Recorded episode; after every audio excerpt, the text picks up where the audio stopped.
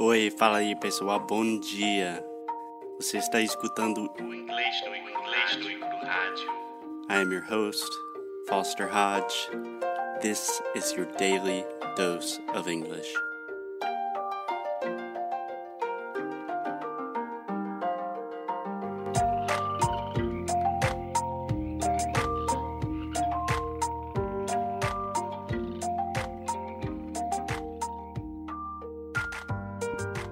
Testing, testing, testing.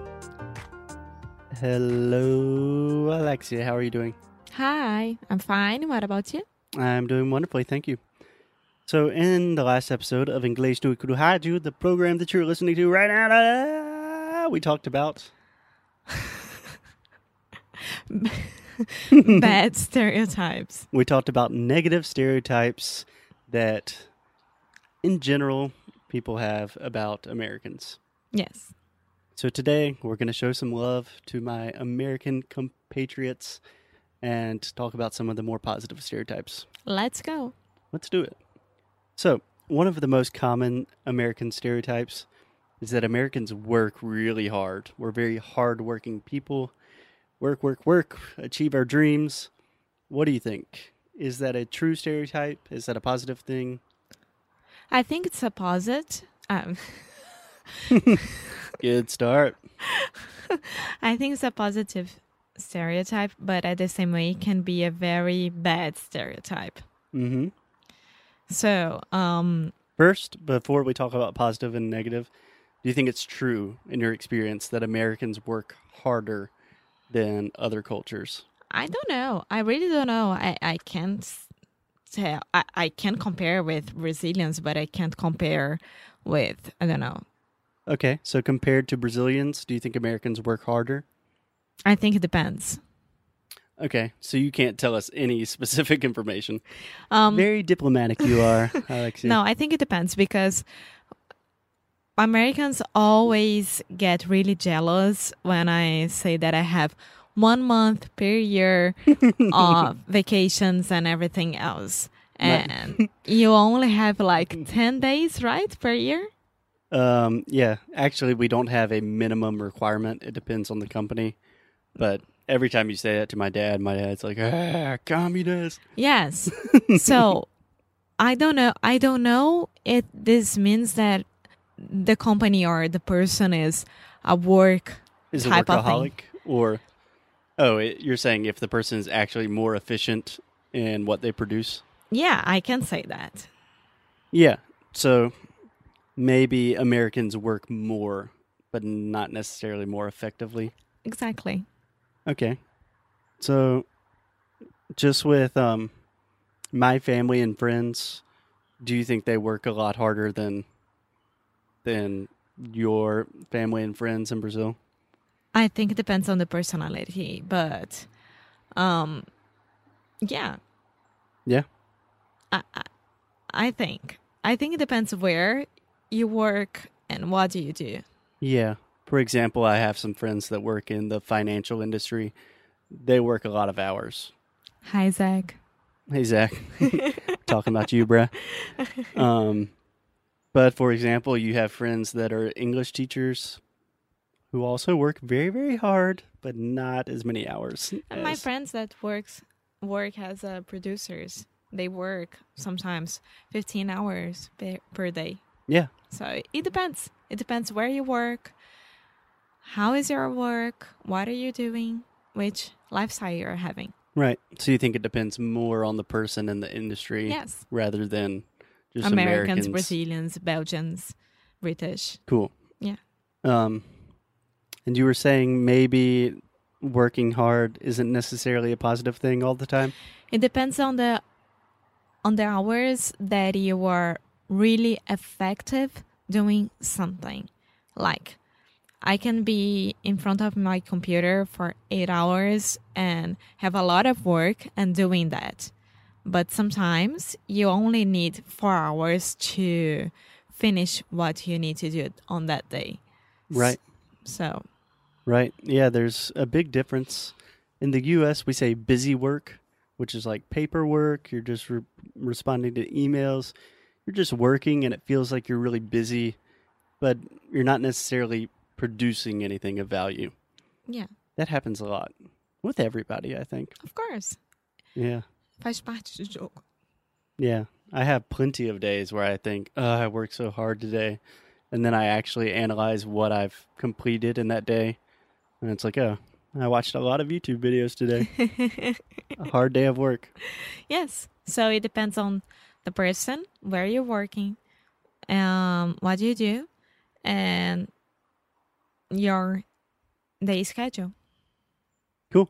Cool. So, again, Alexia is a very diplomatic podcast host, which we really respect. Of your course. diplomacy. So the second positive um, American stereotype that I wanted to ask you about is that Americans are very optimistic. So, you know, the foundation of the U.S. and kind of the American dream is really based on optimism that you can construct a better life for yourself and your family. There's a lot of American you know, dream. yeah, myth and legend into this. You know, there's really a mythology to it that there's always a better tomorrow. Do you think that's something you see in Americans that you know? Um, yes, but I think that everyone is like this, right? Should be like this at least. Um, I think everyone. It's good to be optimistic. It's also good to be pragmatic and practical. But I think I would disagree with you. So, in my personal experience with a lot of Brazilians, Brazilians are super sociable, fun, personable people. But I don't necessarily know if I would consider Brazilians optimistic. Like, if you ask a Brazilian, um, what do you think the country is going to be like in five years? Oh, not only five years, fifteen years. Yeah, ninety percent of my students would say like, "Cara, vai ser uma merda," you know. Yeah, but at the same time, it doesn't mean that we are not optimistic that in 10, 20, 30 years it will get better. Hmm But I think that American optimist, So we have uh, no, American optimism is like tomorrow is more present. It's not on a okay, fu- uh, long future, yeah, in the long term. long term. Yeah. So we have three words here. We have an optimist. So that is a person that is optimistic. So we have the noun optimist. Then we have optimism, which is the idea. And then we have optimistic, the adjective. Okay? Okay. Just so we're we have our vernacular correct. Um so you think yes, Americans are optimistic, Brazilians are also optimistic, and maybe it has to do with a Yeah, time we frame type of have that expression that eu sou brasileira e não e não, como é que é? Eu sou brasileira e não desisto nunca. I am Brazilian and I'll never give up. Yeah. What does that have to do with optimism, though? Um, that you, what do you mean? Of course it has to be. Yeah, but never giving up doesn't necessarily mean that you are hopeful. It doesn't indicate hope. Of course it indicates. Like I'll never uh, stop believing that we can be better tomorrow in a 20 years or anything like this. Yeah, that's interesting. I've never thought about that phrase as an expression of hope. I just thought it's like, ah, o brasileiro nunca desiste. Tipo, you're always trying to get the next deal or sale, some kind of malandragem. No, of course not. And when you watch the World Cup or the Olympics and you see a lot of Brazilians singing, Eu sou brasileiro com muito orgulho, com muito amor, which means I am Brazilian with, I am, como é que, how, Yeah. how would I sing this? We all know what that means, yeah. No. I'm a Brazilian with a lot of love and hope. yeah, it's another optimistic thing. Optimistic. Op- optimistic thing. Perfect. So, okay, in general, you agree that Americans are optimistic, but Brazilians also share a certain kind of optimism that's maybe a little bit different. Yes. Cool. And what about this idea of the American dream? Because that is something that is uniquely American. When you hear the phrase American dream, do you have any images or thoughts that come to mind? Um, American dream is that everything that you earn, your money from your work, you can have a very good quality of life. So you can have your own house, have food at home, uh, put children on a very good public school, and not be scared of leaving your house and maybe left the door open and get back and everything is Okay. robbed. So for you, Maybe the it's American like- dream has more to do with just The quality of life. quality of life and a certain lifestyle of buying the big American house, having a yard with two golden retrievers. your Not a big to- American house. Have your house with a backyard, with a dog, and a, a public school that your kid can go and study and go to university. Yeah. That's fascinating to hear your opinion about that. The really interesting thing to me about the American dream is it really means a lot to different people, right? So for some people, it means to get really rich. For some people, it means to just have a good quality of life. But it really intrinsically has this idea of optimism and opportunity that you can make your life better tomorrow. Yeah, but think what I just said. I said that you can buy Think about what I just said. i said that I can buy a house, that I can live in a very good neighbor, that I can have money, Neighborhood. a neighborhood, that I eh, I can have money to do all of this. So of course, it's all about the opportunities and the jobs and Yeah, of course. everything else. So it's all connected. Yeah, yeah, we're not disagreeing.